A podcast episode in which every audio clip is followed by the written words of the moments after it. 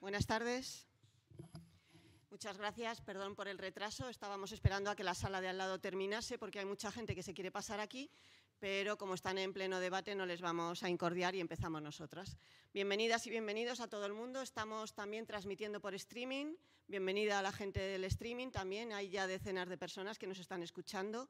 También va a quedar grabado para que luego lo podamos escuchar en las diferentes plataformas de todos los colectivos. Gracias a la Maliciosa por acogernos hoy, dos salas llenas de gente que quieren hablar de fondos buitre, de vivienda, de sanidad, de derechos públicos, de deudas, de muchas cosas que nos atañen a todos.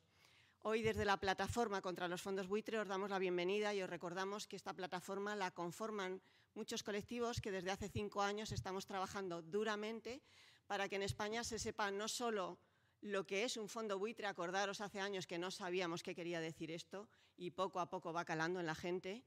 Y estos colectivos son ATAC, eh, que está, ya sabéis, con la deuda, con los paraísos fiscales, eh, los fondos buitre, Audita Sanidad, con todo el tema de la sanidad, Ecologistas en Acción, que hoy nos acoge, la FRAUN, la Federación Regional de Asociaciones de Vecinos de Madrid, muchas gracias, siempre ahí, El Pueblo que Queremos, también esta asociación al frente, Futuro Alternativo, también con temas económicos, la Marea de las Residencias de Mayores y el KDTM, que fue nuestro origen, una asociación muy importante en Bélgica que nos dio la pista de por dónde empezar y la plataforma de afectados por la hipoteca, representada por la coordinadora de vivienda de Madrid.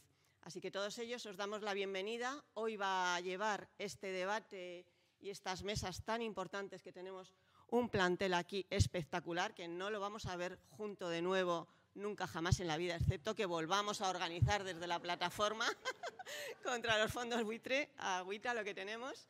Y os presento a Lourdes Lucía, que no necesita más presentación porque ella es cofundadora de ATAC España y una persona muy, muy involucrada y activista como las que más. Un aplauso para todos. Gracias.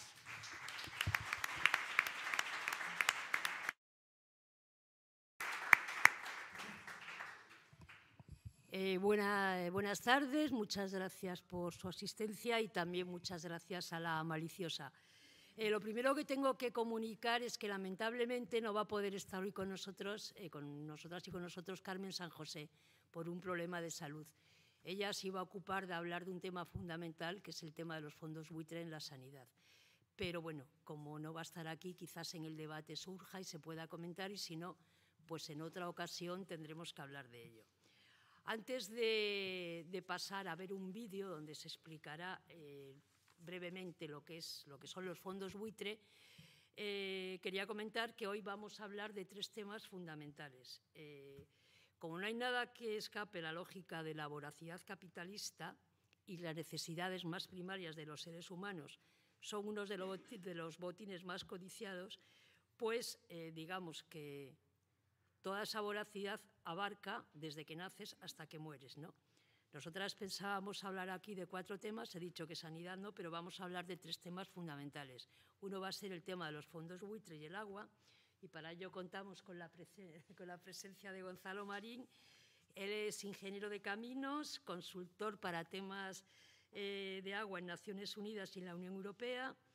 Es asesor en estos temas eh, algunos gobiernos como el de Suecia, el de España, algunos ayuntamientos como el de Bogotá en Colombia es integrante y portavoz de la Red de Agua Pública, que es una red que reivindica la defensa de los derechos al agua y el saneamiento con modelos de gestión democráticos. Y él nos hablará luego, cada uno de ellos intervendrá pues, unos 12 minutos y luego habrá un debate del tema de los fondos buitre en el agua.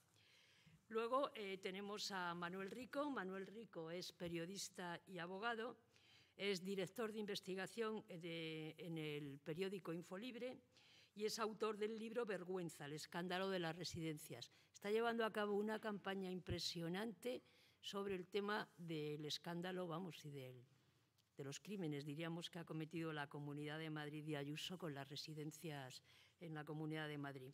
Él también eh, va a hablar de vamos, pues de esto, es decir, de, un tema que yo creo que interesa mucho.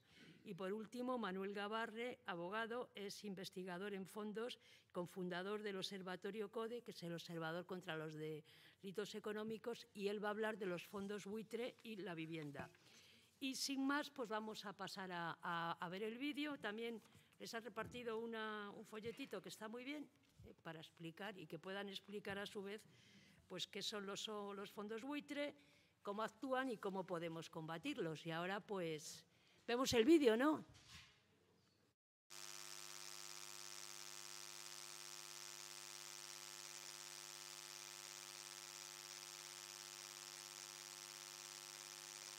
Desde 2008, los servicios públicos de nuestro país han sufrido un desmantelamiento a base de recortes y privatizaciones que han allanado el camino a los denominados fondos buitre.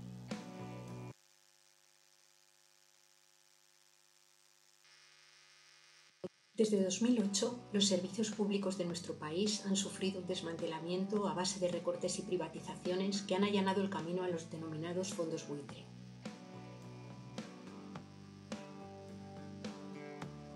Los fondos de inversión especulativos recogen dinero de bancos, inversores y particulares. Lo invierten a corto plazo, incluso carroñeando a estados, empresas y familias en situación precaria. Participan en miles de empresas, concentran un poder económico monopolístico capaz de presionar a los estados y dañan seriamente nuestra democracia. Invierten en sectores como vivienda, sanidad, servicios sociales, recursos naturales, agricultura, priorizando sus beneficios sobre el interés general. Han convertido un derecho fundamental como la vivienda en objeto de especulación. En solo seis operaciones, los grandes bancos españoles vendieron a precio de saldo más de 400.000 viviendas a tres fondos buitre de Estados Unidos, que han aumentado desproporcionadamente los desahucios y el precio de los alquileres. También se lucran con nuestra salud. Solo en la Comunidad de Madrid los fondos buitre controlan el 100% de las empresas adjudicatarias en la concesión de hospitales. En las residencias de mayores ahorraron costes a base de precarizar al personal y deteriorar la asistencia a los residentes, incluyendo la elevada mortalidad durante la pandemia por COVID-19.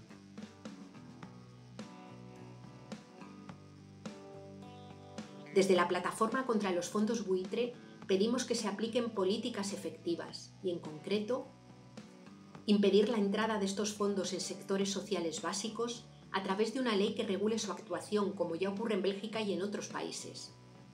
Impulsar una fiscalidad justa y progresiva que aporte al Estado los recursos necesarios para los servicios sociales básicos y hacer desaparecer los paraísos fiscales.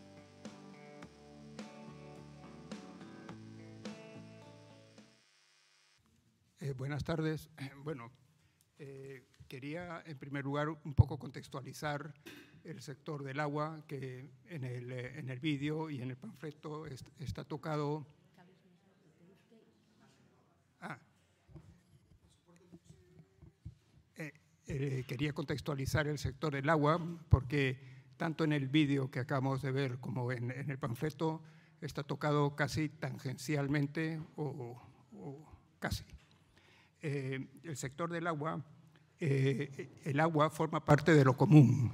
Entendemos esto, eh, por tanto, como un eh, elemento que tiene que ser gestionado con criterios de solidaridad, de equidad, de apoyo mutuo y sostenibilidad, sin ánimo de lucro, de tal forma que todos sus usos asociados al agua, que son complejos y varios, se puedan compaginar de una forma equitativa.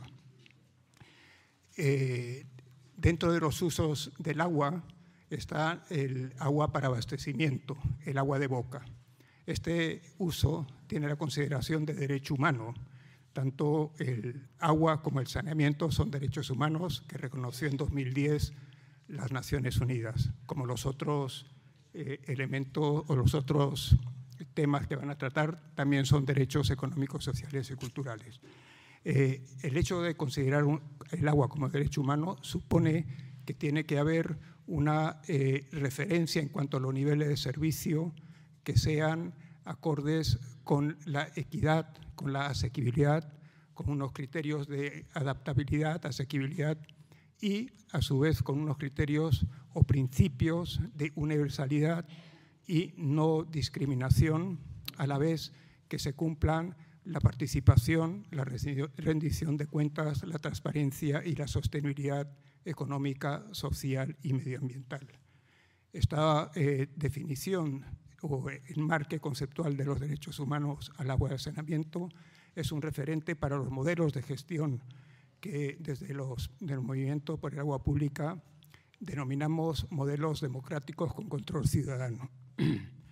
Eh, el sector del agua, ya a finales del siglo XIX, eh, eh, había una intervención importante del sector privado que financió y gestionó en algunas ciudades de Europa y Norteamérica los incipientes sistemas de abastecimiento.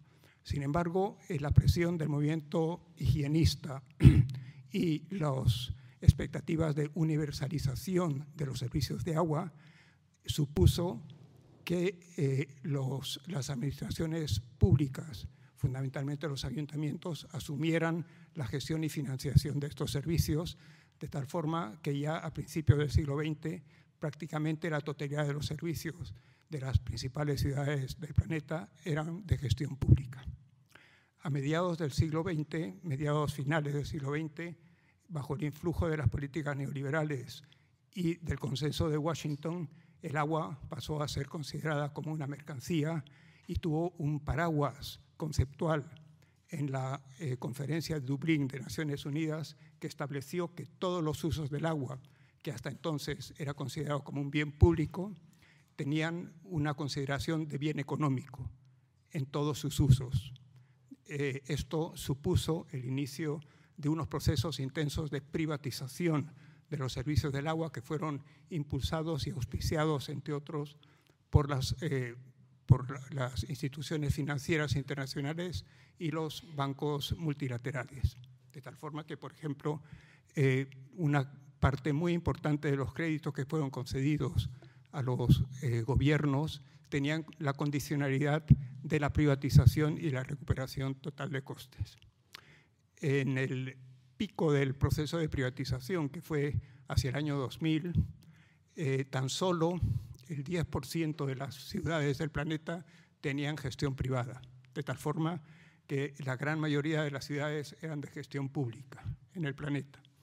En el año 2000 precisamente eh, tuvo lugar la guerra del agua de Cochabamba y fue el inicio de un proceso que se conoce como las, eh, el proceso de remunicipalización, que consiste en retomar la gestión pública del agua de aquellos sistemas que fueron eh, privatizados.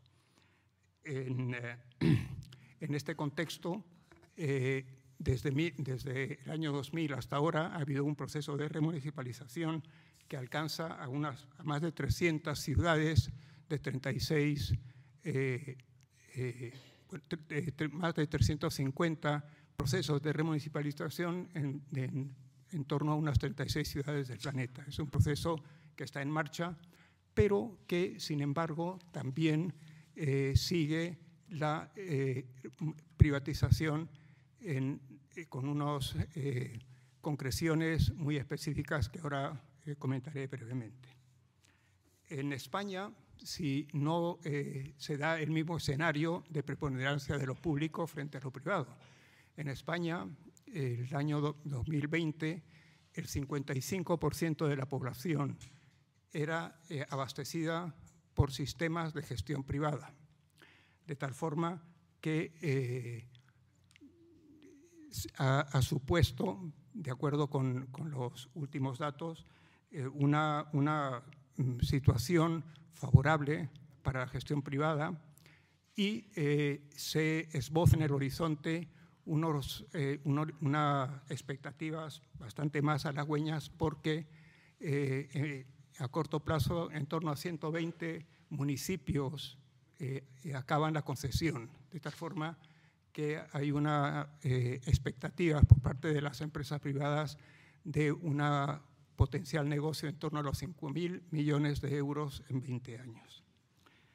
Eh, este, este, en este contexto, las principales empresas que gestionan el agua privada en España eh, son Aqualia, eh, es una multinacional española que mm, proviene de FCC, está a su vez también eh, Saur, que es una multinacional francesa, y está eh, Veolia, que también es una multinacional francesa.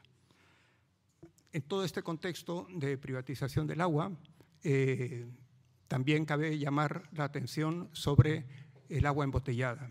En España, el agua embotellada eh, supone un negocio muy importante que eh, implica el consumo de una cantidad de cientos de millones de botellas embotelladas al año y que son botellas de plástico. Este tipo de dinámica supone graves problemas de equidad, porque el agua embotellada es bastante más cara, que puede llegar a ser hasta 100 eh, o 20 o 30 veces, depende cómo se consuma, que el agua de grifo, y también graves problemas medioambientales en cuanto a la, imposibilidad de reciclar tremenda cantidad de botellas al año.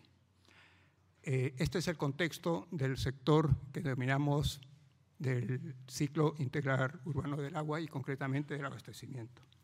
Y en este contexto, ¿qué pintan los fondos? Los fondos eh, están íntimamente relacionados con la privatización. En primer lugar, eh, los fondos colaboran y son una pieza importante en financiar la privatización. Eh, cuando en España se concreta un contrato de privatización, hay un procedimiento basado en un canon que se llama el canon concesional, mediante el cual el eh, adjudicatario de la concesión abona al ayuntamiento una cantidad de dinero asociado a los beneficios que pueden adquirir o beneficio que eh, pretende conseguir a lo largo de la concesión. Esta cantidad, eh, las empresas lo que hacen es pedir créditos y la repercuten sobre las tarifas repercuten sobre las tarifas el crédito, más los intereses, más el beneficio industrial, y eso es lo que pagamos nosotros en las, en las, en las tarifas.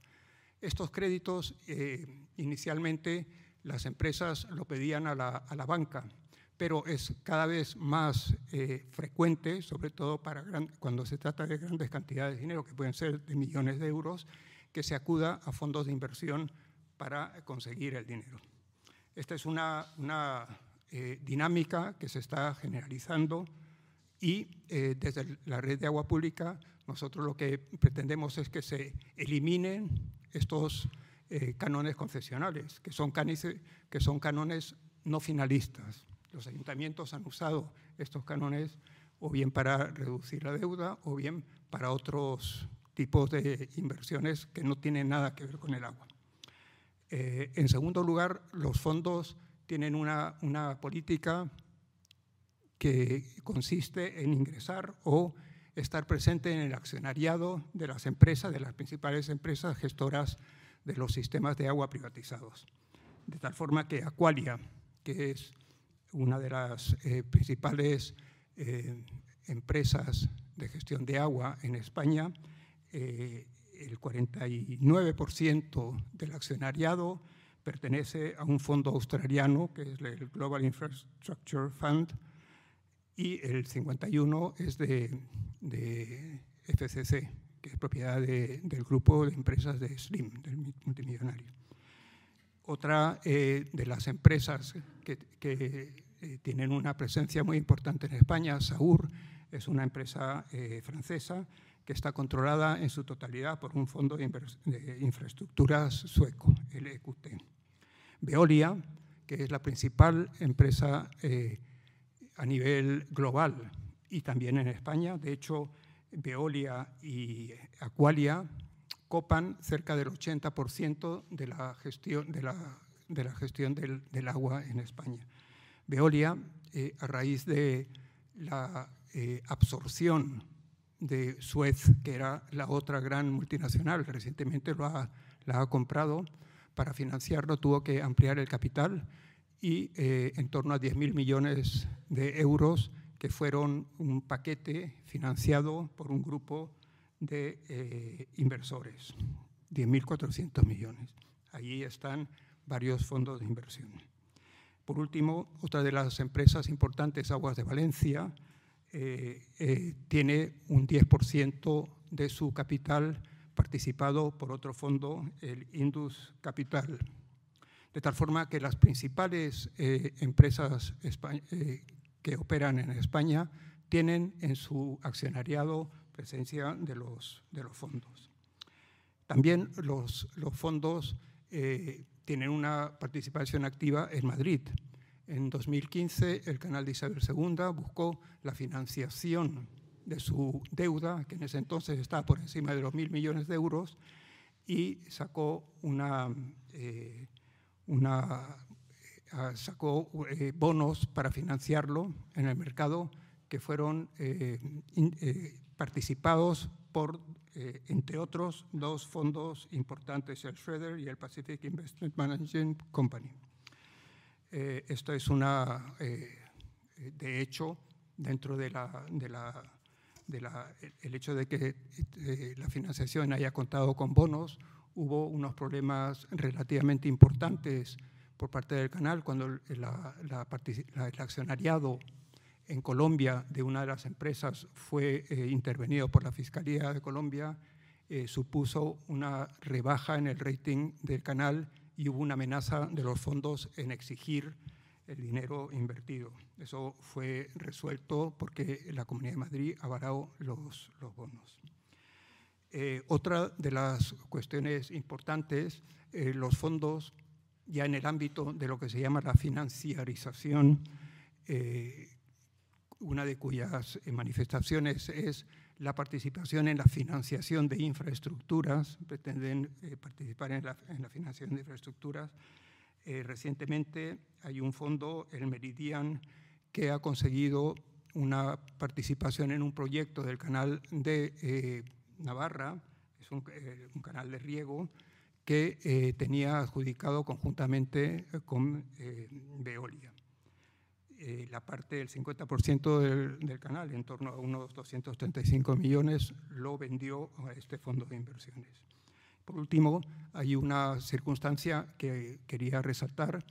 Eh, los fondos, también que actúa como un fondo realmente buitre, Acciona participó en la privatización de la, del abastecimiento en alta, es decir, el abastecimiento que va desde las presas hasta los depósitos municipales, que es una, una parte muy importante, supuso una privatización que lo impulsó más en el Artur Mas por parte de la, de la Generalitat, eh, se privatizó en torno a 4.000 millones y se adjudicó a Acciona. Eh, después por, eh, hubo una queja por parte de Akbar Aguas de Barcelona, que ahora está en, bueno, que anuló el, la adjudicación y Acciona reclama mil millones de euros a la, a la Generalitat. Estos mil millones de euros se los ha vendido a un, a un fondo buitre, Meridian, para que litigue y se lo vendió por 173 millones de euros. Esa es otra forma. Es importante eh, una de las, de las cosas, cuando hablamos de privatización, hemos estado hablando de privatización en la distribución, en el ámbito municipal. Hay una eh, eh, presión por parte de del lobby de las empresas privadas en un doble sentido. Por una parte, en eh, poner en evidencia, según ellos, que la necesidad de una inversión entre 2020 y 2030 de en torno a los 50.000 millones de euros, de los cuales entienden que la mitad está eh, garantizado si se sigue los niveles de inversión eh, vigentes hasta ahora. Pero hay un déficit estructural de 25.000 millones que es necesario conseguir eh, de alguna forma. Lógicamente, eh, lo que están buscando es una, una, financiación privada de esos 25.000 millones. Esa es una cuestión que es, es, relevante. Y la otra es que hay también por parte del lobby privado una presión muy sutil todavía de privatizar la gestión en alta.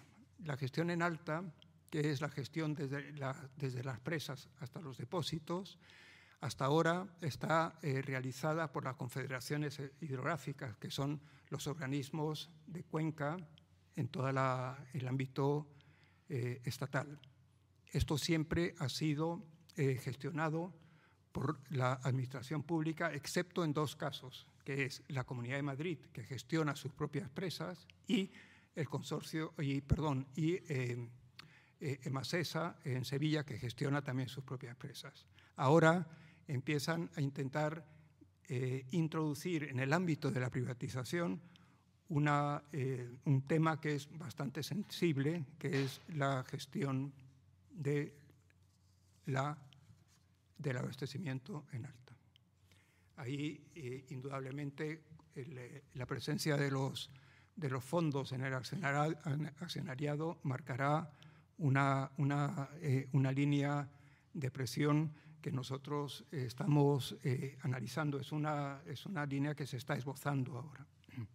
Este es un poco el contexto general de la, del tema. No, no quería entrar en otro tema que es muy singular, que es el de la eh, utilización del agua como activo financiero en los mercados de futuro. Pero ese es un tema que es muy interesante, pero no eh, tiene connotaciones con los otros sectores. Ah, que no tiene una relación directa con los otros sectores, que lo podemos quizás en otro momento debatir.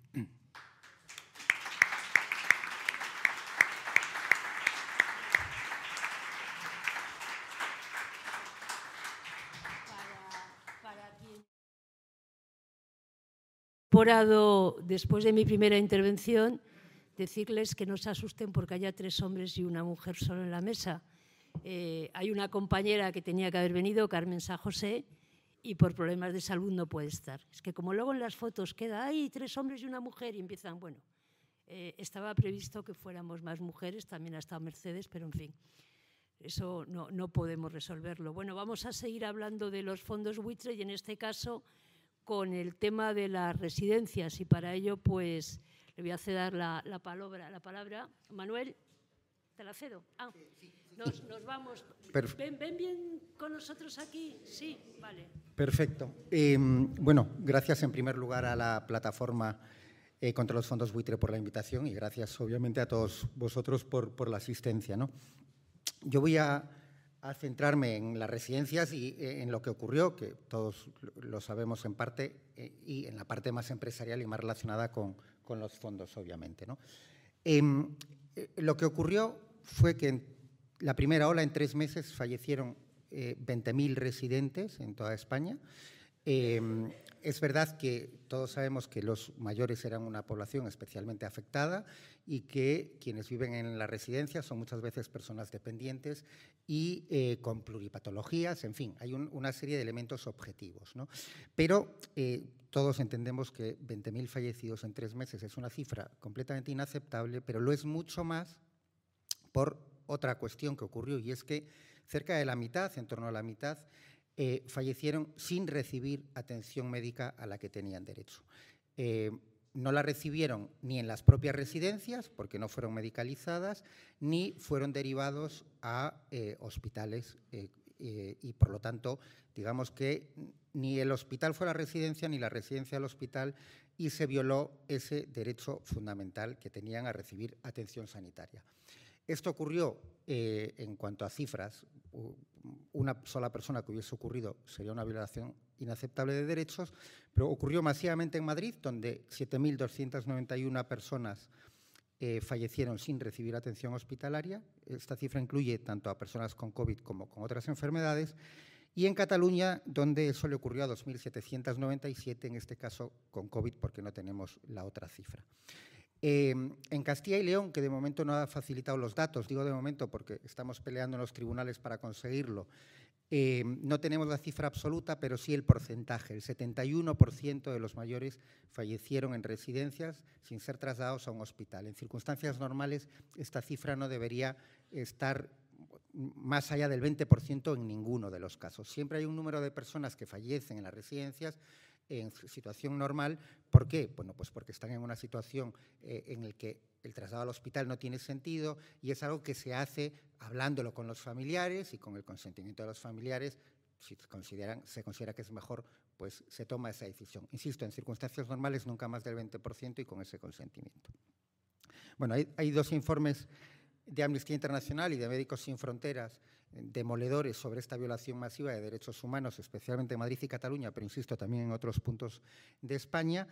Y, em, bueno, eh, mm, hay causas objetivas. Aquí no voy a entrar tanto porque entiendo que no es el objeto de, esta conversación y de este debate en, en todas las o las causas fundamentales de lo que ocurrió, pero sí eh, hay obviamente elementos estructurales del sistema residencial. A mí eso fue una cosa que me interesó desde el principio, intentar analizar eso, estudiar bien eso para saber, bueno, pues qué elementos estructurales hay, porque además yo creo que es fundamental conocer esos elementos estructurales para poder cambiar y mejorar, porque si no la próxima crisis sanitaria, que ojalá no venga nunca, pero si viene, pues nos cogerá obviamente con eh, las mismas cuestiones. ¿no? Entonces me interesó mucho analizar quién hace negocio en el sector de las residencias, qué hace la administración, qué papel desempeña y eh, en qué medida eh, algunas de esas cuestiones estructurales pudo, pudieron influir en esa catástrofe que ocurrió en las residencias de mayores.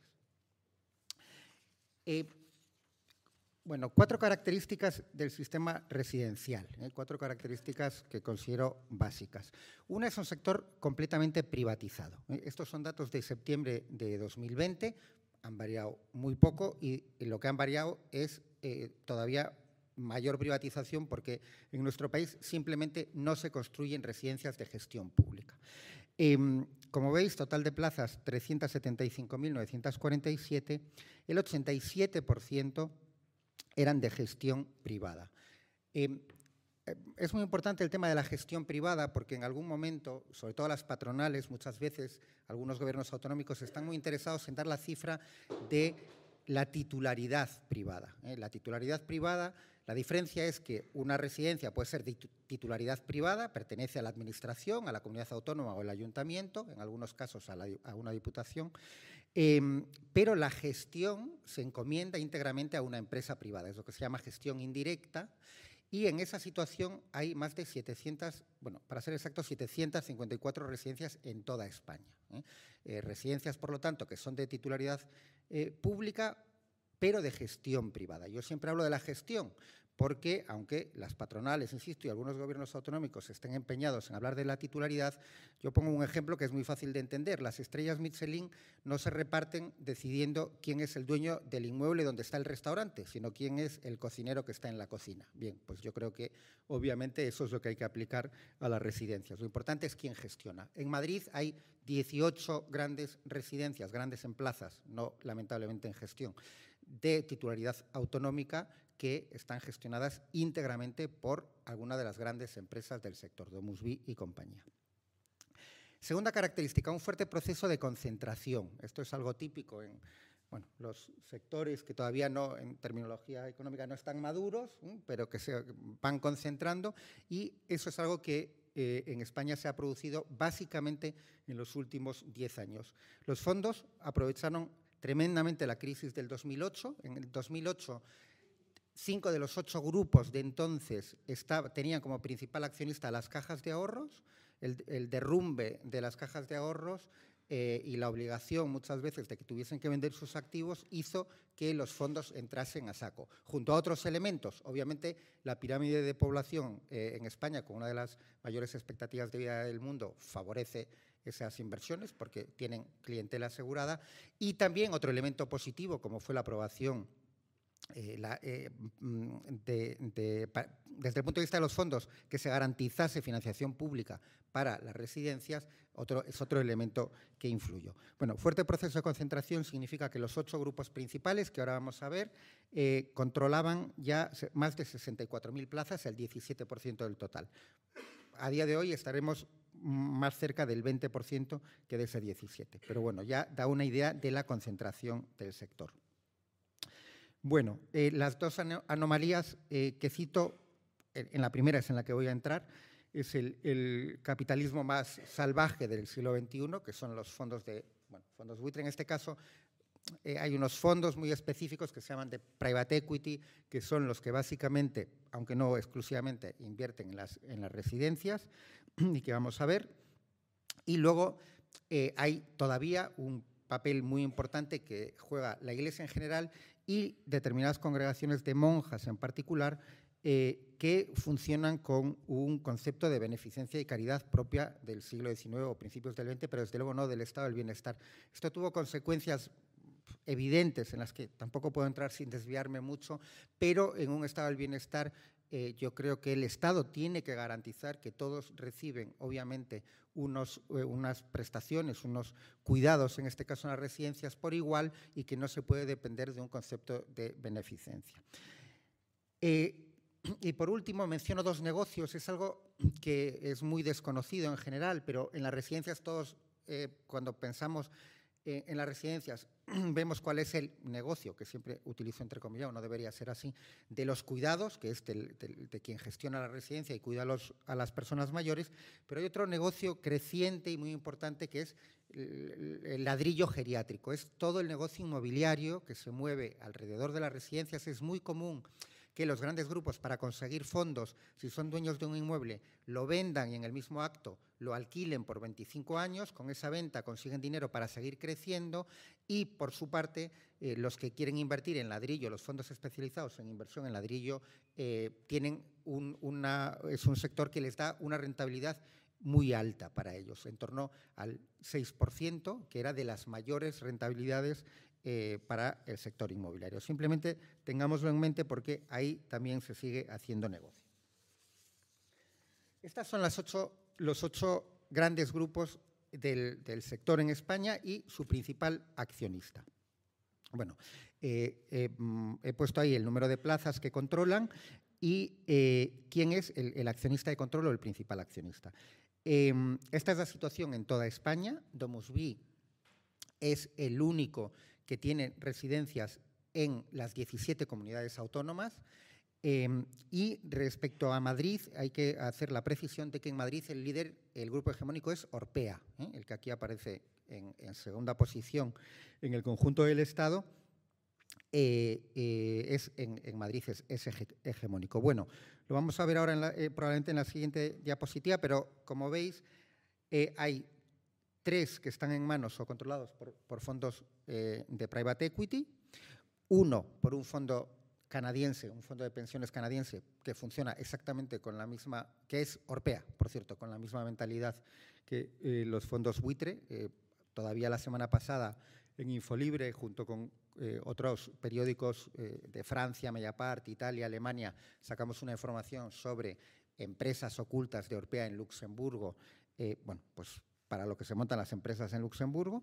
Bien, cuatro controladas por fondos. Luego tenemos eh, la familia Moulier, que controla a Mavir, una de las mm, cinco familias, yo creo, eh, más, eh, con más dinero, más acaudaladas de Francia.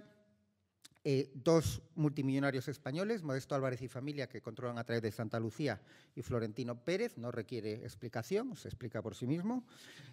Y luego Sanitas, que está controlada por una entidad en teoría sin ánimo de lucro, aunque en el Reino Unido se ha escrito mucho sobre eh, si BUPA es realmente una entidad con o sin ánimo de lucro. Em, en la siguiente, nada, un par de conclusiones, en parte las he adelantado. los dos principales grupos de España, Domusvi y eh, Orpea, son también, junto a Corian, los tres principales líderes europeos. Estamos hablando, por lo tanto, de un negocio para el capital transnacional. Solo dos de los ocho grupos tienen como un principal, principal accionista en este momento, están en manos de capital español, y cuatro de los ocho grandes controlados por fondos. Eh, vale, la siguiente pregunta que alguien se puede hacer, bien, vale, ¿cuál es el problema de que eh, controlen los fondos el, negocio. Em, eh, los fondos de private equity, eh, mm, bueno, la mayoría de los fondos, pero estos desde luego realizan inversiones temporales. Compran una empresa em, y, en el momento en el que compran, digamos que tienen un horizonte de salida. a ser posible en cinco años, desde luego no más de siete, y eso es así en el contrato que firman con, con los inversores. ¿no? El objetivo es, por lo tanto, eh, hacer crecer lo máximo posible a la compañía, muchas veces a través de eh, compras de, empresas del sector más pequeñas, eh, y por eso ese proceso de concentración del que hablaba antes. para revenderlo con las máximas plusvalías posibles. Hay algún, alguna empresa en España que ya va por el tercer fondo propietario porque se los van vendiendo unos a otros. Es un negocio básicamente financiero, tampoco voy a entrar aquí, pero eh, con un enorme apalancamiento y donde la deuda juega para ellos es, un elemento muy fundamental para, para hacer las adquisiciones y por lo tanto, como tienen que repagar deudas muy importantes, también suelen buscar sectores eh, que tengan mucha liquidez. Eh, las residencias tienen mucha liquidez porque todos los meses hay una serie de ingresos garantizados, los supermercados tienen liquidez, en fin, hay toda una serie de negocios que son especialmente interesantes para ellos.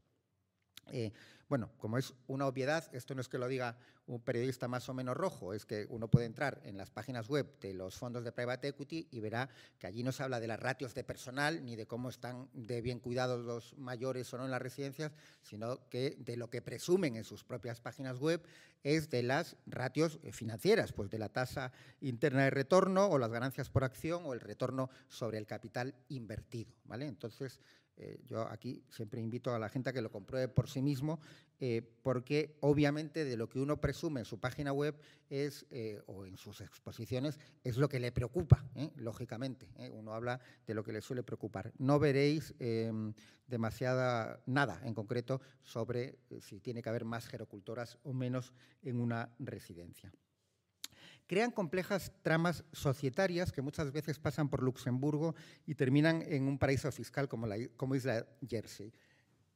Lo, que estáis viendo ahí es la trama de Domusby em, en septiembre del 2020. Eh, bueno, seguía en el 2021 y ahora ha cambiado algún nombre porque han hecho una ampliación de capital, con lo cual ha cambiado algún nombre, pero no la estructura.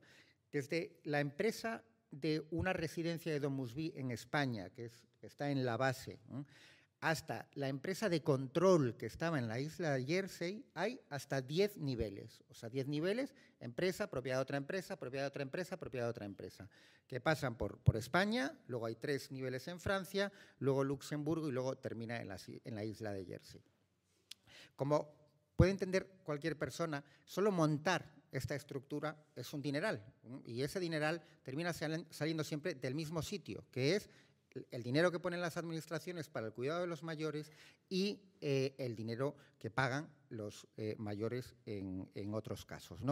Em, y toda esta estructura societaria se eh, hace muchas veces, bueno, siempre para pagar menos impuestos, em, son tramas de ingeniería financiera básicamente, y también para ocultar al máximo posible la propiedad.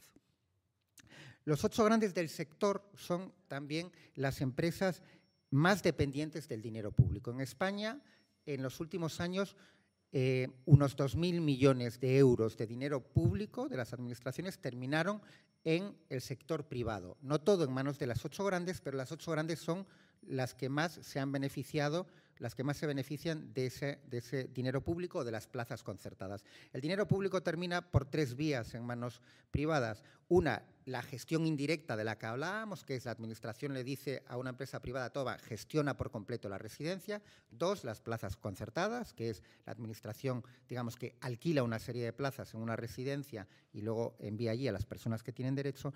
Y tres, eh, que es la favorita de las empresas, y a mí me parece la más terrible, aunque de momento todavía no es la más grande, que es lo que se llama el cheque residencia.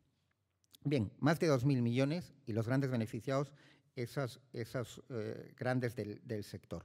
Una verdadera paradoja, porque eh, quienes montan esas complejas tramas societarias para no pagar impuestos son precisamente las que eh, quienes viven luego de los impuestos que recauda el Estado de los ciudadanos.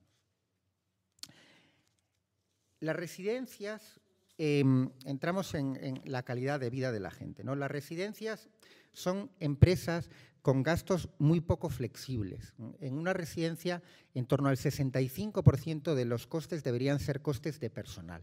Lo que más influye en la calidad de vida de, los residentes es el número de personas que les atienden. Eh, esto en general es fácil de entender, pero sobre todo si, si son personas dependientes y cada vez lo son más, pues todavía con más razón.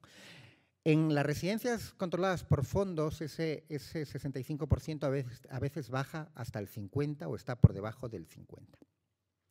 La otra gran factura es la alimentación. Por lo tanto, cuando uno de estos grandes grupos controlados por fondos o, controlados por algún multimillonario, pero los que apliquen esta mentalidad, decide que necesita porque necesitan siempre ganar muchísimo dinero y por lo tanto hay dos formas de ganar dinero, o consigues muchos clientes, pero incluso las residencias son finitas y tienen un número de plazas finitas o recortas, bueno, suelen hacer las dos cosas a la vez, claro, pero recortar básicamente significa recortar en personal o recortar en alimentación, no hay mucho más. Yo pongo ahí un ejemplo muy sencillo eh, no, que me contó una eh, persona que trabajaba en una residencia cuando estaba hablando con, bueno, pues con, mucha gente para, escribir el libro. Em, cambié un poco las cifras, pero em, vamos a suponer eh, una multinacional, un grupo que gestione 15.000 plazas y que recorte el yogur de la merienda. 15.000 plazas y bueno, he puesto un precio bajísimo, pero son grandes compradores, vamos a poner 10 céntimos ¿eh? para que no nos acusen de, sensacionalistas, ¿verdad? 15.000 eh, plazas por 365 días por 10 céntimos son, es más de medio millón de euros. Un recorte probablemente imperceptible eh, les ha supuesto un ahorro de medio millón de euros en un solo año.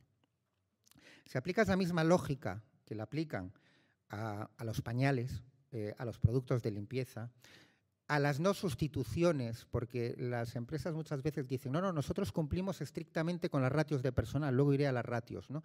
Sí, pero cumplen eh, eh, sin tener en cuenta muchas veces que la gente tiene la desgracia, se pone enferma, tiene la costumbre extraña de coger vacaciones, etcétera, etcétera, y ahí muchas veces no se les sustituye. ¿no? Si se aplica esa lógica, pues tú vas sumando, sumando, sumando, al final tienes grandes cantidades para montar esas estructuras que acabamos de ver, para pagar, retribuir generosamente a sus ejecutivos o para abonar, eh, bueno, pues o dividendos o, en el caso de los fondos de private equity, eh, cuando se realice la venta, pues las plusvalías para los inversores. Las otras grandes víctimas de la avaricia empresarial son obviamente los trabajadores. Es un sector muy precarizado, con muchos sueldos en gerocultores, gerocultoras de en torno a mil euros.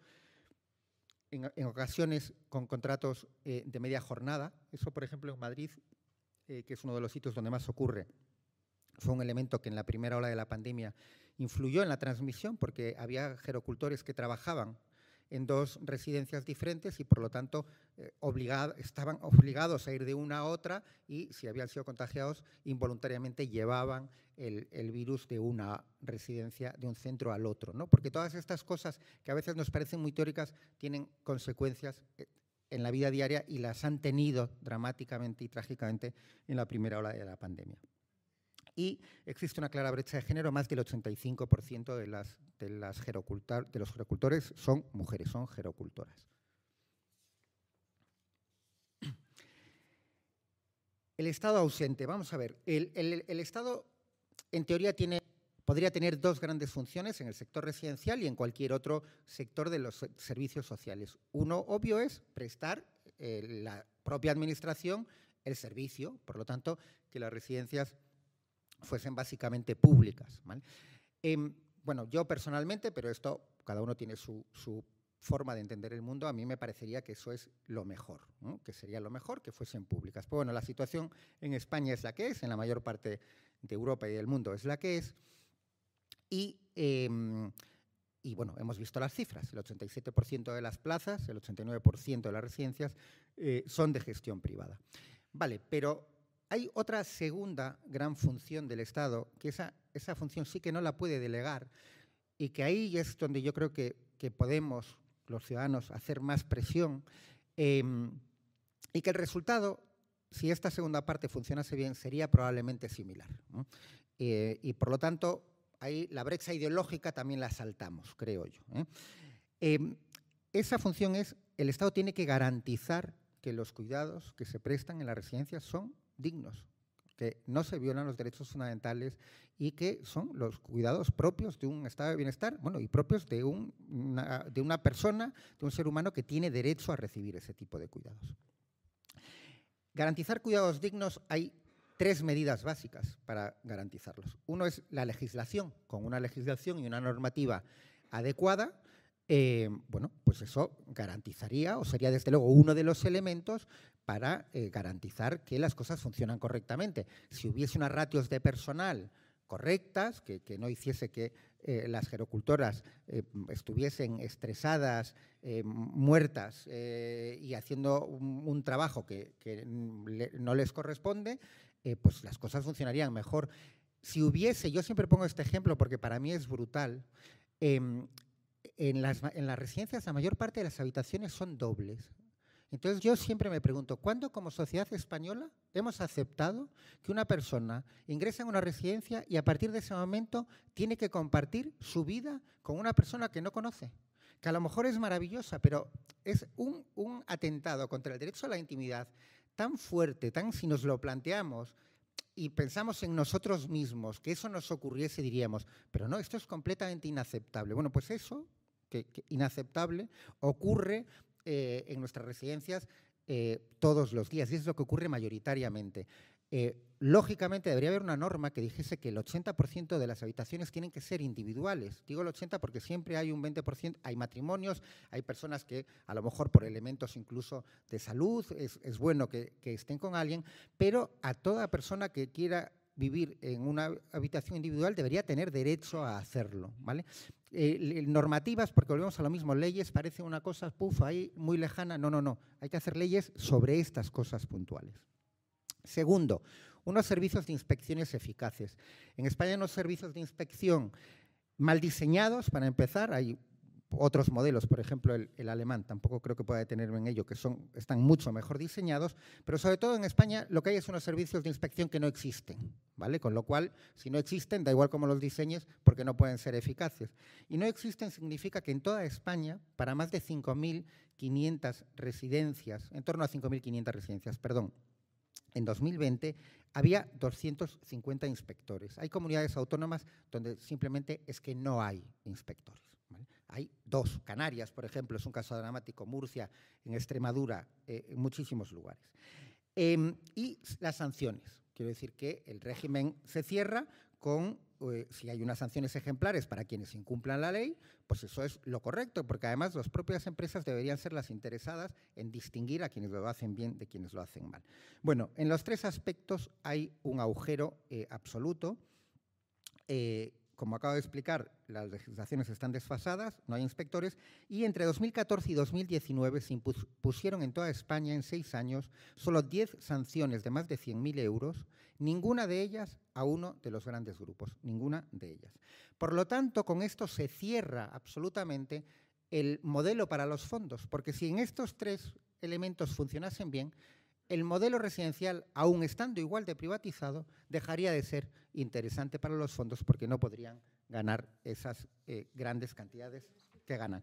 Y ya, eh, cierro ya. Eh, la falsa teoría del tsunami, pues la dejamos para el debate, pero era ya mi última diapositiva. Básicamente, en una línea es que habréis oído, no se pudo hacer nada, fue un tsunami, nos arrolló a todos, pero eso es falso. El tsunami puede llegar a Haití o puede llegar a Japón. Si llega a Japón, resisten muchos edificios y hay unos servicios de protección potentes. Si llega Haití, arrasa desgraciadamente con todo y tenemos que analizar por qué nuestro sistema residencial está más cerca de Haití que de Japón. Muchas gracias.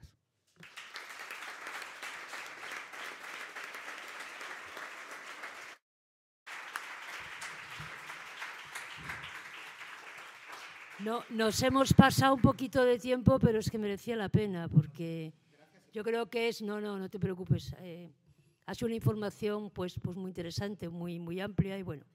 Eh, y ahora para acabar, pues Manolo Gavarre va a hablar del tema de los fondos buitre en el sector de, de la vivienda.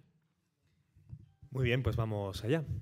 A ver, si, si, le preguntamos por la calle em, a, a cualquier persona, qué es lo que determina el precio de un alquiler o el precio de una vivienda, mucha gente dirá automáticamente la oferta y la demanda. Si hay mucha demanda, pues tendrán que subir los alquileres, etcétera, etcétera. Realmente esta creencia es falsa. ¿Por qué? Porque realmente lo que determina el precio de un alquiler o el precio de la compra de una vivienda es el sistema de vivienda que hay en un país. El sistema de vivienda pues, está formado pues, por la legislación hipotecaria, es decir, si hay que poner entradas, si no hay que poner entradas, por la protección al inquilino, por la existencia de vivienda social, por el urbanismo, etcétera, etcétera. Entonces, en, España, voy a hacer una pequeña introducción para luego explicar por qué han venido los fondos de inversión y qué es lo que pienso que va a suceder con ellos. En España también se ha tratado de inculcar en esta misma línea que he dicho antes que las personas mediterráneas tienen una especie de mentalidad que les llevaba a comprar y que realmente eran culpables de todo lo que pasó. Sin embargo, esto es falso. Hasta los años 50, en las ciudades como Madrid, el 90% de la ciudad vivía como inquilino. Como inquilina, no digo que esto sea bueno ni que sea malo, simplemente es un hecho, objetivo que hasta los años 50 en España en las ciudades se vivía de alquiler, fundamentalmente.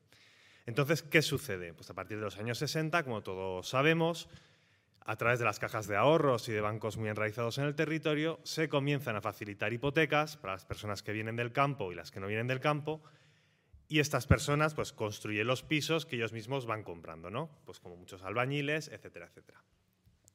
¿Qué sucede? Que este sistema funcionó, digamos, hasta el año 2007. ¿Por qué se quebró el sistema? Pues yo creo que tuvo mucho que ver la entrada en el euro. España, cuando estaba la peseta, era un país en el que era inseguro invertir. ¿Por qué? Porque había mucha inflación, de vez en cuando, como la que tenemos ahora.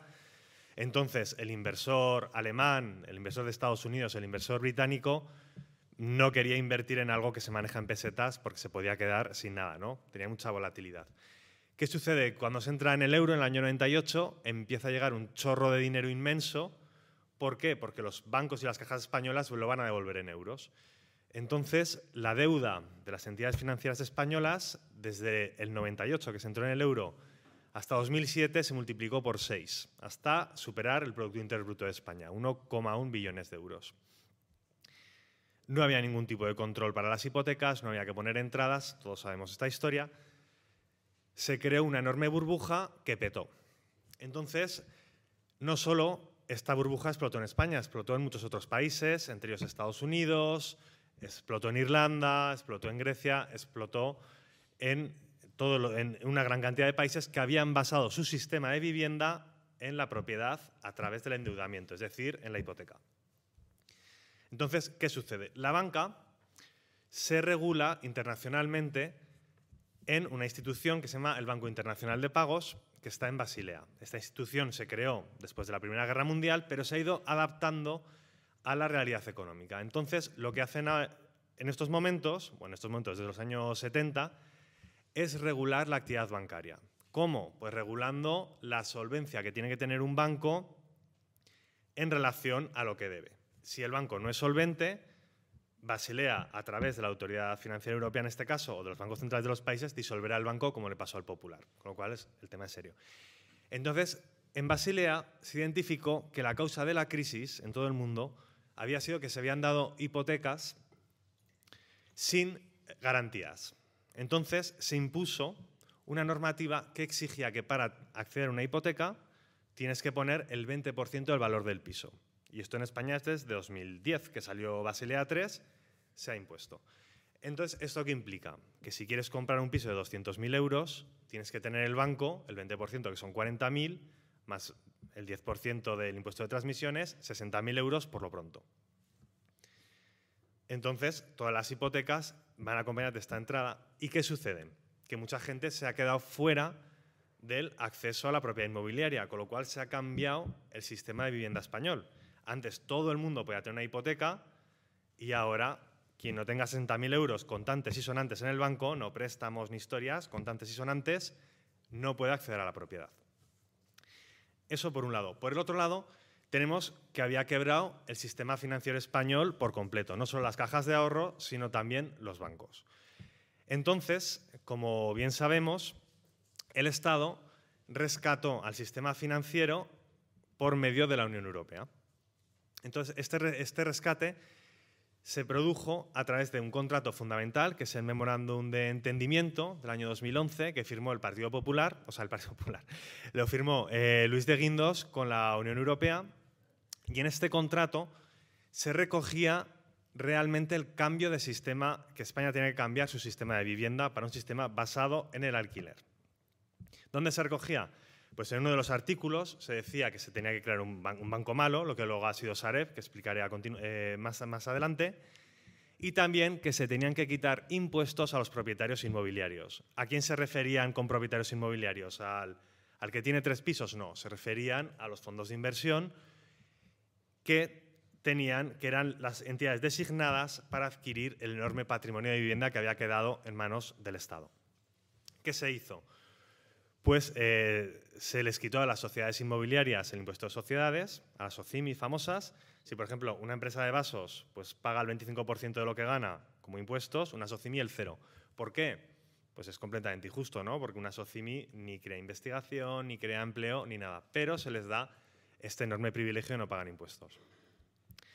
Además, se redujo el contrato de alquiler a tres años con la idea de crear una burbuja en el precio de los alquileres, es decir, si en 2015 alguien en Madrid pagaba 500 euros por un alquiler, en 2018 el propietario, ya sea un casero, un fondo de inversión o quien sea, le decía 750 o te largas.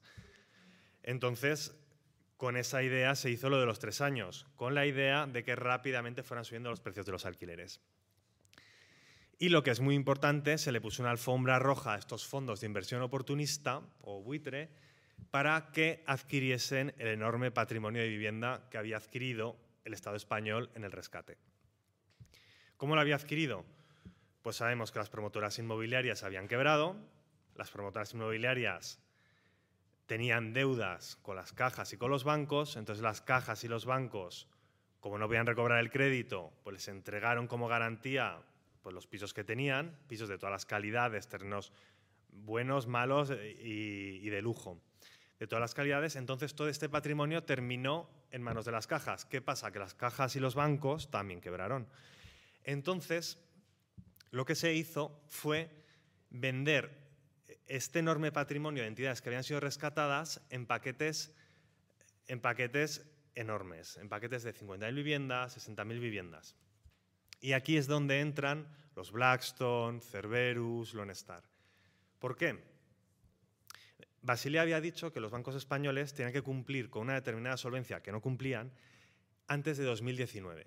Entonces, antes de 2019, la Caixa, Santander, BVA se tenían que vender todo el enorme patrimonio de vivienda porque si no, no cumplían con los ratios y les habría pasado lo que le pasó al Popular, que de la noche a la mañana desapareció. ¿no?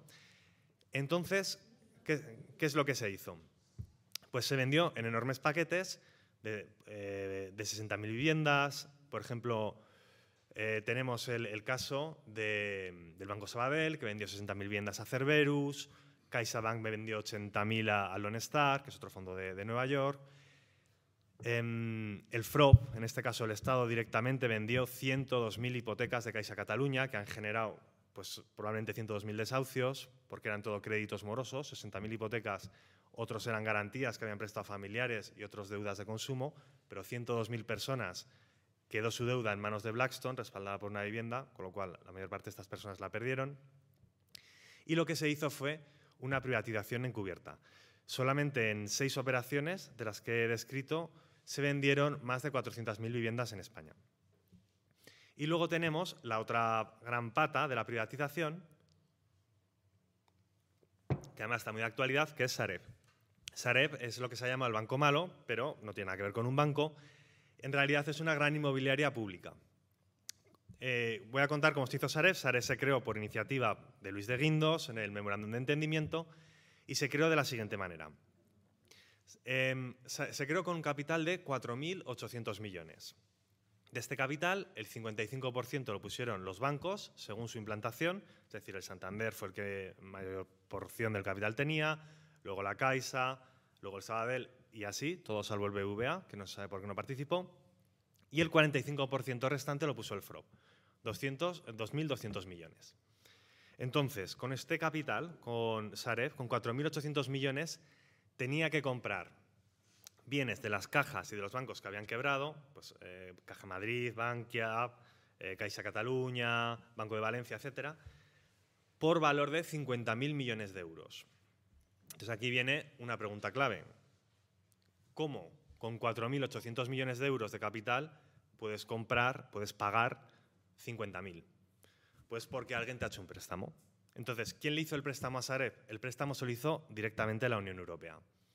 Y el objetivo de Sareb era vender los bienes que había comprado, que eran 500.000 500 inmuebles, 500.000 viviendas, y 70.000 préstamos, 500.000 es una cifra que ha dicho la propia Sareb, o sea que no, no me la he inventado, cuando tuvieron que hacer la auditoría dijeron que tenían 500.000 viviendas, tenían que irlas vendiendo y con lo que fueran sacando irle devolviendo el préstamo a la Unión Europea. Ese era, digamos, el plan eh, de negocio capitalista liberal que había montado Luis de Guindos en la Unión Europea. ¿Qué pasa? Que todos sabían que esto era mentira, que no iban a poder devolver el dinero. Entonces, ¿qué es lo que hicieron? Que el préstamo estaba avalado por el Estado. Es decir, todo lo que no pudiera devolver Sareb lo devolveríamos entre todos. ¿Qué consiguieron con esto?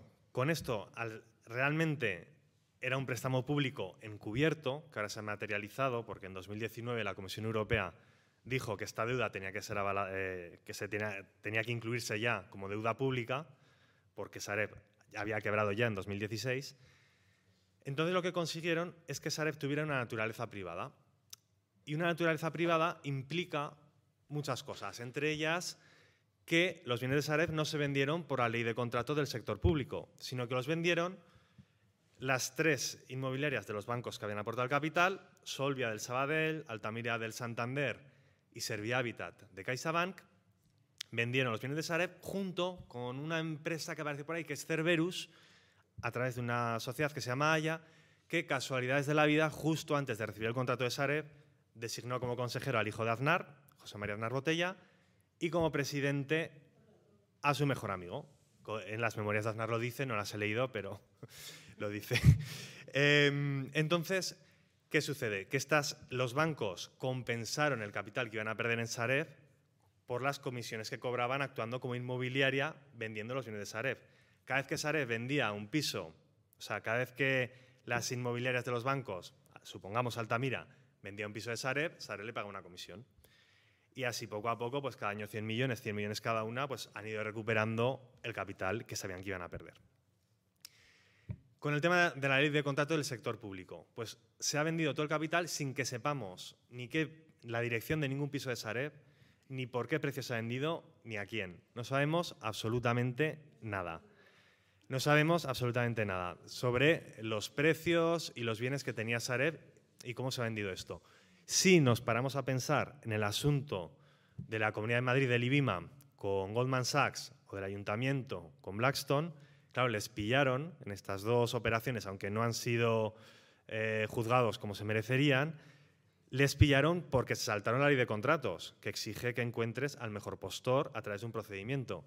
Pensad que en Sareb, esto estamos hablando en total de unas 4.000 viviendas entre las dos. Pensad en Sareb que tenía 500.000, no tenían por qué seguir esta ley, con lo cual han hecho lo, que les ha dado la gana. Y unas entidades como Cerberus, han vendido patrimonio de Sareb a todos los fondos de, inversión oportunista, Blackstone, Fortress, Texas Pacific Group, la mayoría venidos de Estados Unidos. ¿En qué situación, ya voy terminando, en qué situación estamos ahora? Pues eh, Sareb pues ya se declara la deuda pública para que los bancos no sean responsables de manera legal de esa deuda. ¿Qué es lo que se hace? Que en enero de este año el Estado adquiere la mayor parte del capital social de Sareb y los consejeros que están de los bancos pues ya eh, cesan en muchos casos de la entidad. Todo esto, o sea, es decir, 35 millones de euros de deuda, es una empresa ya con capital público, por lo tanto pública, y parecería que lo lógico sería que el patrimonio de Sales pasase al Estado y que se, se empezase a hacer algo parecido a una política de vivienda social en España. Pero no.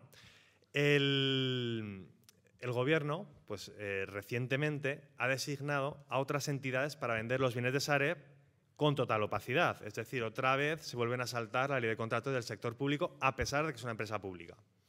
¿Y a quién ha designado el, el Ministerio de Economía para vender los bienes de Sareb? Pues ha designado a Blackstone y a otro fondo oportunista que es KKR. Entonces seguirán haciendo lo que vienen haciendo durante la gestión de De Guindos, que es vender con total opacidad sin que nadie sepamos ni por qué precios ha pagado, ni qué bienes eran, y limitarse a decir públicamente que estaba todo muy mal, que eran pisos muy malos y que, y que miremos al futuro. ¿no?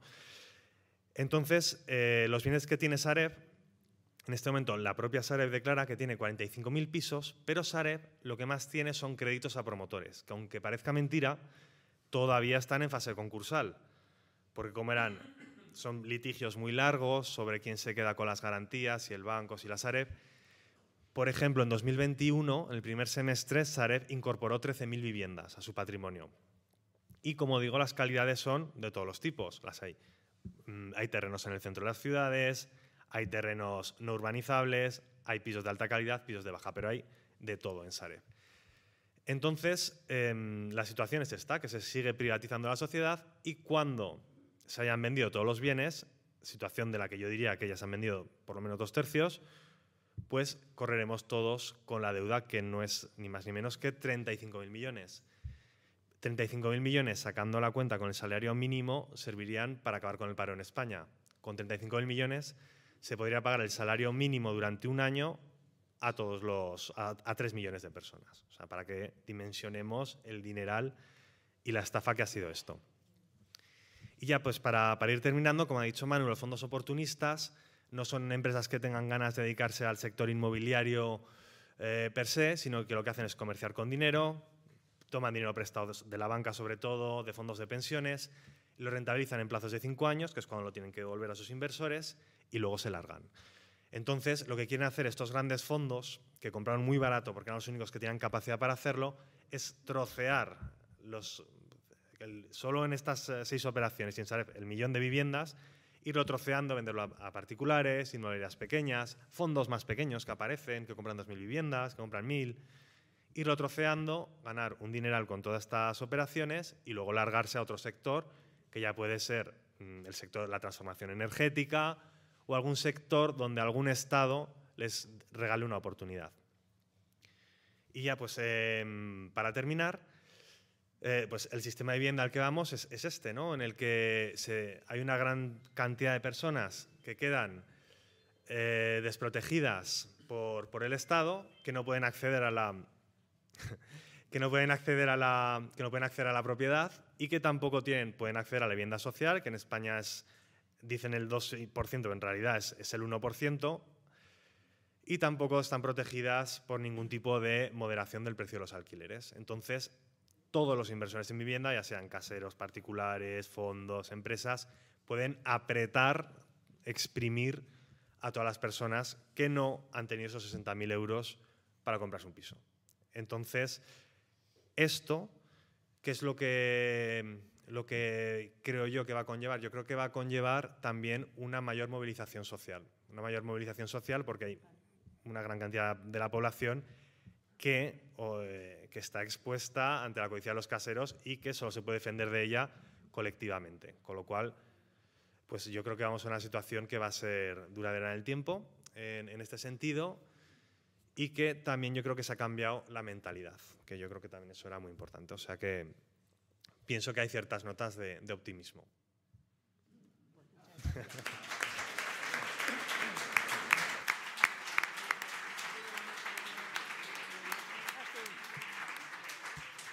A ver, me, han dicho, me han dicho que había que acabar como hacia las nueve. Entonces, lo que podemos hacer es una primera ronda de intervenciones y, y contestáis vosotros. Si da tiempo, hacemos otra ronda. Entonces, si alguien quiere intervenir, que levante la mano y Walter les acerca el micrófono.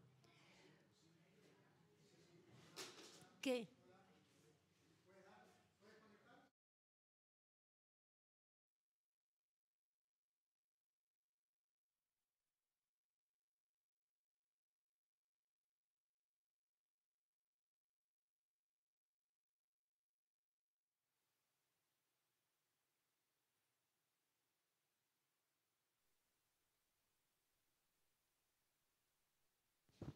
Sí, sí, vale. Por favor, cuando habléis, ponerlo delante de la boca, si no, se va. Hola, buenas tardes. Yo soy una vecina de la calle. Yo soy una vecina de la calle Cáceres. He estado trabajando en la portería 40 años, me he jubilado, hemos pedido que nos hagan el alquiler y se niegan. Los pisos son del Saré, los compraron por cuatro perras porque los de 75 metros pagaron 50.000 euros y ahora los han vendido por 300 y pico. Y los están alquilando en 800 y 900 euros. Pisos que están de cuadra. Y ahora hay 18 vecinos que nos echaban, hemos parado tres desahucios, hemos entregado todos los papeles y estamos en espera que nos hagan los contratos.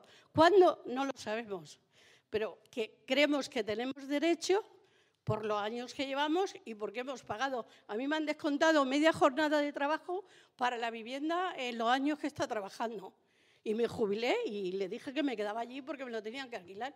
Pues yo tengo mi derecho lo mismo que el resto de vecinos. Y le queda todavía al Sarea ahí en esa finca 40 pisos. Claro, algunos son del año La Pera que pagan 100 euros, pero los que están alquilando ahora, en 850 y 900, dos habitaciones, incluso una de ellas sin ventana. Y los arregladores que viven, no el Saré. Entonces, pues, esto es demasiado. Compraron cuatro perras y lo han desfasado. Esa es mi opinión y, y mi manera de ver las cosas. ¿Vale? Gracias a ustedes.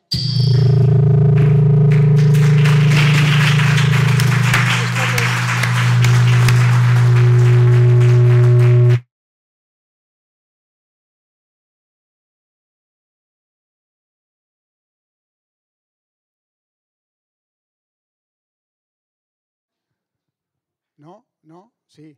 Sí, ¿no? Sí. Hola, bueno, muchas gracias por la explicación.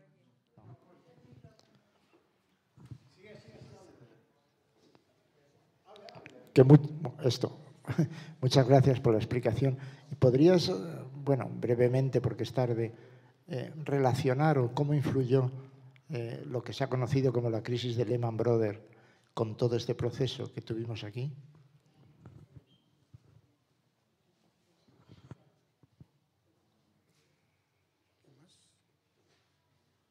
Más o pasamos a Lehman Brothers?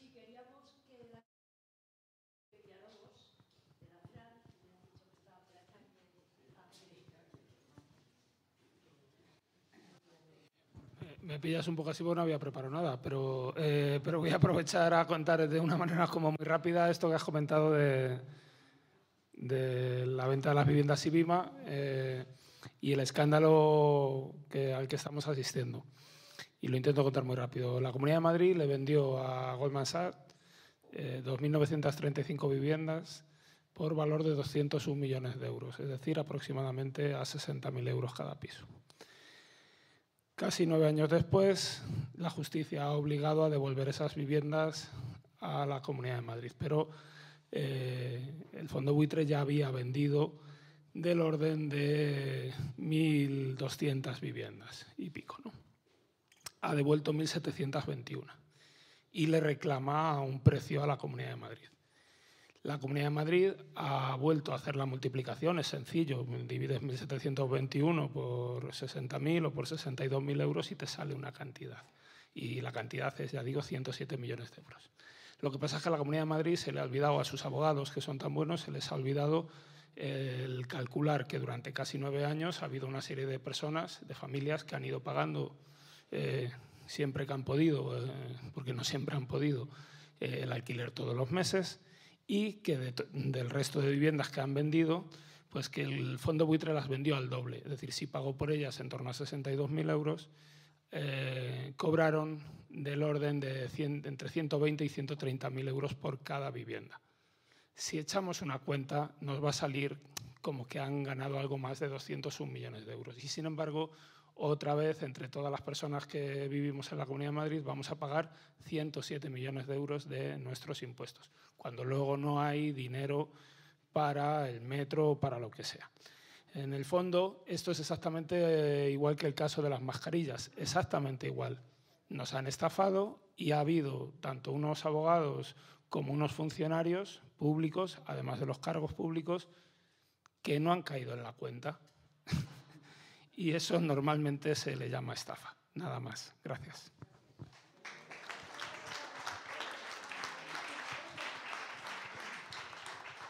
Eh, eh, hola, hola, hola. Sí, sí, solamente dos cosas. Una, eh, también incidir en lo que fueron las sobretasaciones y cómo en las sobretasaciones de las viviendas, cómo influyeron igualmente pues, en la burbuja inmobiliaria y eh, cómo los fondos buitres y toda la que participan en las empresas tasadoras de vivienda influyeron de manera importantísima, determinante en eso que fue la burbuja y que seguirá y que sigue influyendo igualmente. Y la otra es como los cortes de agua, los cortes de agua y la relación que tiene precisamente las empresas de gestión del agua influyen claramente en, eh, digamos, en las acciones que ejercen estos fondos buitre para eh, lanzar, desahuciar a las personas de sus viviendas. O sea, de alguna manera, no solamente el impago de un alquiler, el encarecimiento del alquiler o la terminación de un contrato inciden a la hora de hacer una reclamación de esa naturaleza, sino que también el hecho de que se, paguen o no servicios públicos, como puede ser el agua, incide eh, de manera determinante igualmente en que estas empresas tengan éxito a la hora de eh, incoar estos desahucios.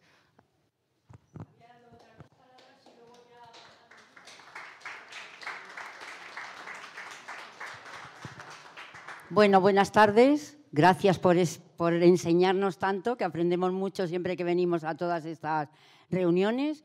Y deciros que os necesitamos a todos para protestar, que yo siempre que hay mucha gente por aquí, les convoco a cuando haya protestas ante estos fondos buitres, vayamos todos, porque de verdad, de verdad, que luego estamos un poquito en baja forma.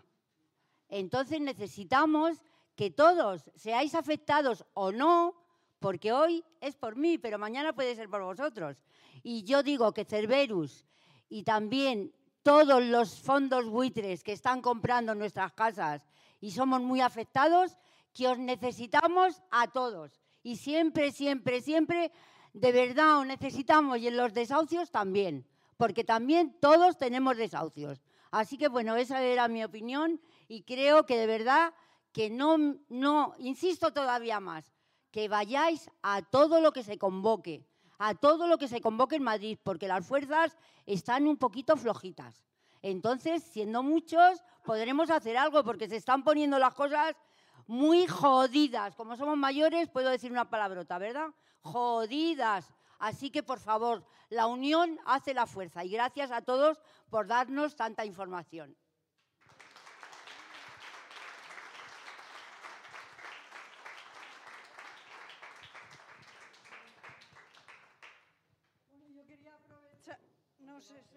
Falta.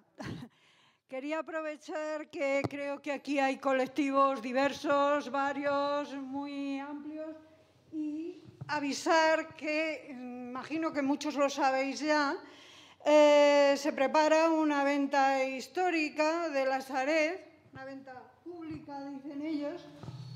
el Banco Mal el Banco Mal ultima el lanzamiento de una cartera de créditos a promotores que rondará los 1.500, 2.000 millones, lo que la convierte en la mayor venta en los últimos años. Están hablando de hacerlo, que lo están preparando para hacerlo antes del verano.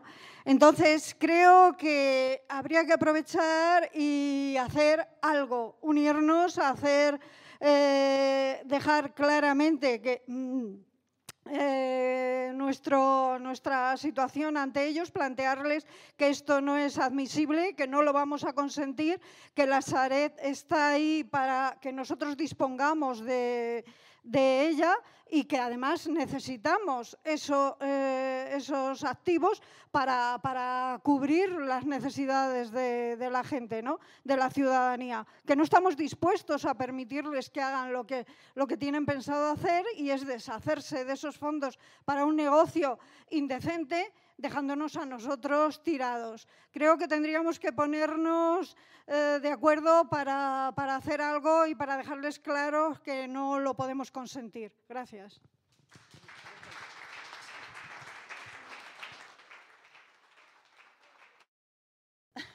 Eh, una pregunta para Manuel, que si es un tema ya personal, personal, de interés personal, si tienes bien estudiado, has investigado sobre el tema de los services los, los servicers que dan servicio, como su propio indica, a los fondos de inversión, porque en realidad Hipoges, en realidad, perdona que maticen, no pertenece a KKR, o sea, no es KKR, sino que KKR es un inversor en una empresa que ofrece servicios a un montón de fondos de inversión. De hecho, ya dándole otra vuelta de tuerca, es en sí un activo que me imagino que KKR, que la empresa está ahora, y encima con lo de la Sareb, pues ha aumentado de valor y seguramente, pues no sé, en dos años, pues la venda. Entonces, no sé si tienes eh, investigado o has mm, un poco en cómo funcionan esas empresas, cómo su operatividad, o sea, porque al final el tema de la Sareb es que no hay tanto activo en posesión, hay mucho crédito, o sea, mucha deuda. Entonces, por ejemplo, esa cartera en concreto del crédito al promotor no creo que sean viviendas que se pudiesen poner eh, a disposición de, la ciudadanía, serán de obras por finalizar, suelos, etcétera, etcétera. O sea, que al final se han ido deshaciendo también de mucho potencial valor que captan los fondos y ellos añaden el valor y entonces ya lo venden como un producto terminado y ahí es donde realmente también se está perdiendo muchísimo. Porque, bueno, entre otras cosas, eh, uno de los factores clave es la, la sobrevaloración que generó la burbuja inmobiliaria. Entonces, yo no sé si ahí tienes tu información o tienes algo que hayas podido, que me puedas aportar y que a todos.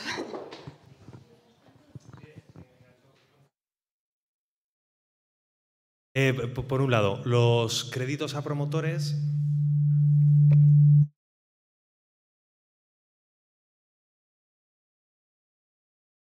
tienen valor en tienen valor en función de las garantías por las que estuviesen respaldados. Si el crédito a promotor no tenía una garantía no vale nada porque la empresa ha quebrado. Entonces, ¿para qué no? El, asunto no es el valor contable, el asunto es qué garantías había detrás el 80% de los bienes de Sareb realmente eran las garantías que había detrás de los créditos a promotores. Pues los promotores desde, por ejemplo, Realia, que tenía cualquier tipo de, bien, ¿no? Entonces, en esa gran venta de Sareb, ¿qué es lo que se está vendiendo? Pues no lo sabemos. Como han funcionado siempre con opacidad total, no sabemos si esos 1.800 millones de euros que creo que has dicho realmente están respaldados por viviendas, suelos, etcétera, que tengan un valor equivalente a 1.800 millones o no. Realmente el, asunto de Saref ha sido pues, la opacidad. Pero las garantías, si bien por un lado eran obras en curso, otras veces eran eh, pisos terminados, obras acabadas y, edificios ejecutados, porque el banco no siempre cogía como garantía la operación que estaba financiando. Entonces había de todo. Y en esto que se está vendiendo, pues por desgracia no lo sabemos y creo que tenemos derecho como ciudadanía a que haya una auditoría de, la, de cuáles son los bienes de Sareb, cómo se han vendido. O sea, por un lado, lo que tiene ahora, auditoría de lo que tiene ahora, de tener la venta y auditoría de lo que ha pasado. Y luego, en cuanto a los servicers, claro, los fondos de inversión, es lo que comentaba Manu antes, los fondos de inversión vienen en cinco años, quieren liquidar la operación y lo que no quieren es comprometerse con un país, y menos con un país que ellos no ven muy seguro, como es el caso de España. Entonces, ¿qué es lo que hicieron? Pues compraron las inmobiliarias de las cajas que habían quebrado. Por ejemplo, Anticipa, que a la, que se ha dado la gestión de Blackstone, era la inmobiliaria de Caixa Cataluña. Y de hecho, Anticipa, la inmobiliaria de Blackstone, sigue teniendo la sede en el Prat, donde estaba la de Caixa Cataluña. Y el consejero delegado es el mismo tipo, Eduardo Mendiluce. O sea, esto se ha venido pasando de salto en salto. Y eh, lo mismo sucede pues, con, con Haya, que venía de Caja Madrid, o con Aliseda, que es la otra que se ha llevado, de Blackstone se han llevado Aliseda, que era la inmobiliaria del Popular, y ahora está en manos del 51% de Blackstone, 49% del Santander. Así que sí, lo que quieren hacer ellos, el día que se acabe la expectativa de negocio, el día que se quieran largar de España o que se puedan largar, pues vender el servicer, el servicer a quien, a quien lo quiera comprar.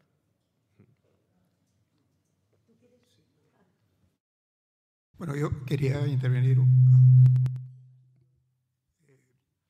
eh, desde el punto de vista del, agua. Es indudable que eh, el derecho al agua tiene unas connotaciones muy directas con el derecho a la vivienda. ¿Se oye? Eh, en este sentido, desde la red de agua pública tenemos una línea de exigencia del derecho humano al agua y al saneamiento, en tanto que asumirlo eh, consecuentemente implica un poco lo que adelantaba Liliana, la imposibilidad de cortes para las personas eh, en una situación de vulnerabilidad y la necesidad de garantizar el suministro continuo, eh, garantizando un mínimo vital, una cantidad mínima que garantice un nivel de vida digno. el derecho al, al agua está asociado directamente con el derecho a la vivienda. El derecho a la vivienda también está relacionado con el nivel de vida digno. relacionando esto con los pisos de la Sareb, hemos tenido mm, varias experiencias en el sentido de que establecían o que había cortes de suministro para familias que estaban ocupando viviendas de la Sareb y no solo viviendas de la Sareb, pues eh, pisos o viviendas eh, desocupadas. Eh, el, problema que vemos nosotros es que dentro de las ordenanzas que garantizan el suministro o que contextualizan el suministro, no normalmente no tienen contemplado la imposibilidad de cortes. Por ejemplo, en Madrid la ordenanza eh, es de 1975, la ordenanza que establece el, abastecimiento de agua, antes de la muerte de Franco, es de septiembre o agosto de 1975, y no recoge ninguna de las eh, especificidades que plantea o del, del, marco conceptual del derecho humano al agua, de lo que comentaba antes, imposibilidad de cortes, un suministro equitativo. Esa es una de las limitaciones que eh, nosotros estamos intentando llevar al Parlamento a nivel estatal, que recoja el derecho humano al agua como un derecho fundamental y eso conllevaría la imposibilidad de cortes y la garantía de suministro. Eh, lo mismo pasa con el tema de la, de la vivienda, son derechos reconocidos pero no aplicados. Eh, este es uno de los puntos que nosotros, desde el punto de vista del movimiento del agua, tenemos eh, en activo y es una de las reivindicaciones a corto plazo. Esto se relaciona también con el escudo social que en 2020 reconoció el gobierno de la imposibilidad de cortes de garantía de los servicios, pero son medidas que se han ido eh, renovando periódicamente y la última vence en junio, de, el 30 de junio. A partir del 30 de junio serán posibles los cortes y eh, los desahucios, tal como está establecido la, eh, el último Real Decreto. Este es un, hito que yo creo que deberíamos tener en cuenta también en cuanto a exigir la renovación del escudo, pero ir más allá de pasar de unas exigencias de tipo coyuntural a unas exigencias de tipo más estructural, que es el reconocimiento de los derechos de forma efectiva. Y ahora, antes de que Mercedes ya cierre, pues te dé unos minutitos, Manolo, que ya nos van a echar. Bueno, no, ya, ya enlazo con una petición que se ha hecho de, de asistir, a, de movilizarnos, de asistir a, a, todos los actos que se convoquen. ¿no? Yo creo que efectivamente no podemos pasar página ¿eh? bajo ningún concepto. Hay mucha gente interesada en pasar página, olvidarnos de lo que ocurrió, lo que ocurrió en las residencias, pasar páginas sobre eh, la catástrofe del 2008 y cómo algunos se han lucrado, pero no, no, no podemos. Relacionado con, con, las personas mayores, yo creo que es indudable que una eh, sociedad digna solo puede recibir tal nombre si respeta a, a todas las personas por, lógicamente, pero especialmente a los que más lo necesitan y ahí están las personas dependientes. Es eh, simplemente inconcebible para cualquier persona que tenga un mínimo de sensibilidad aprobar, por ejemplo, un protocolo como el que se aprobó en la Comunidad de Madrid que eh, prohibía eh, trasladar a los hospitales precisamente a las personas más dependientes. Es exactamente lo contrario de lo que haría cualquier persona con un mínimo de alma, ¿eh? por emplear ese término. Entonces yo creo que, que hay que apoyar todas las movilizaciones. Eh, hay una exigencia de justicia que por desgracia va por, por el mal camino de momento, porque sobre todo la Fiscalía está demostrando ser manifiestamente incompetente y demostrando una insensibilidad casi absoluta. Hay excepciones, hay fiscales que se están tomando en serio su trabajo respecto a lo que ocurre en las residencias, pero eh, desde la Fiscalía General, eh, lo digo con absoluta claridad, no se está haciendo en absoluto lo que se debería hacer. Y hay esa justicia la, requieren obviamente las víctimas y sus familiares en primer lugar, pero como sociedad. Y hay una exigencia de, verdad también, que también es un, una exigencia colectiva, como sociedad tenemos derecho a conocer lo que pasó, pero es también necesario, como comentaba en, mi intervención, para mejorar y cambiar todas las cosas que sean necesarios. Tenemos que saber cómo están las cosas para saber dónde hay que incidir, dónde hay que cambiar. Aunque sea por egoísmo personal, ¿eh? porque a veces si no funciona la solidaridad, yo ya hago apelaciones al egoísmo porque muchos de nosotros terminaremos en una residencia y, ojalá no nos tengamos que acordar de, estas palabras. O sea que presión popular, porque eh, el desequilibrio de fuerzas es evidente, pero yo creo que rendición es la única palabra que no cabe. O sea que me uno a la solicitud de la compañera y presionemos y dejemos claro qué tipo de sociedad queremos y caminemos hacia ello. Gracias.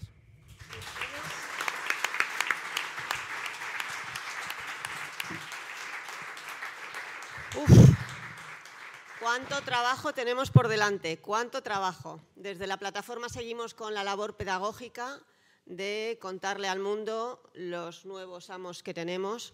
Así que nos podéis contratar para hacer este tipo de bolos en los barrios y en los municipios que estamos dispuestísimas.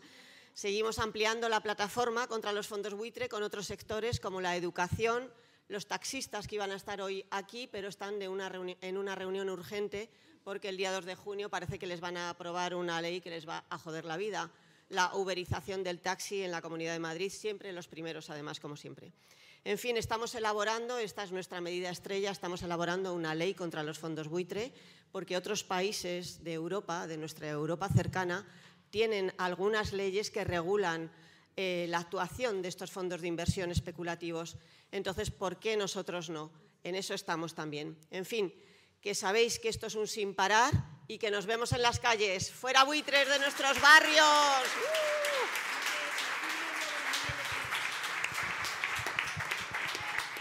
Os recuerdo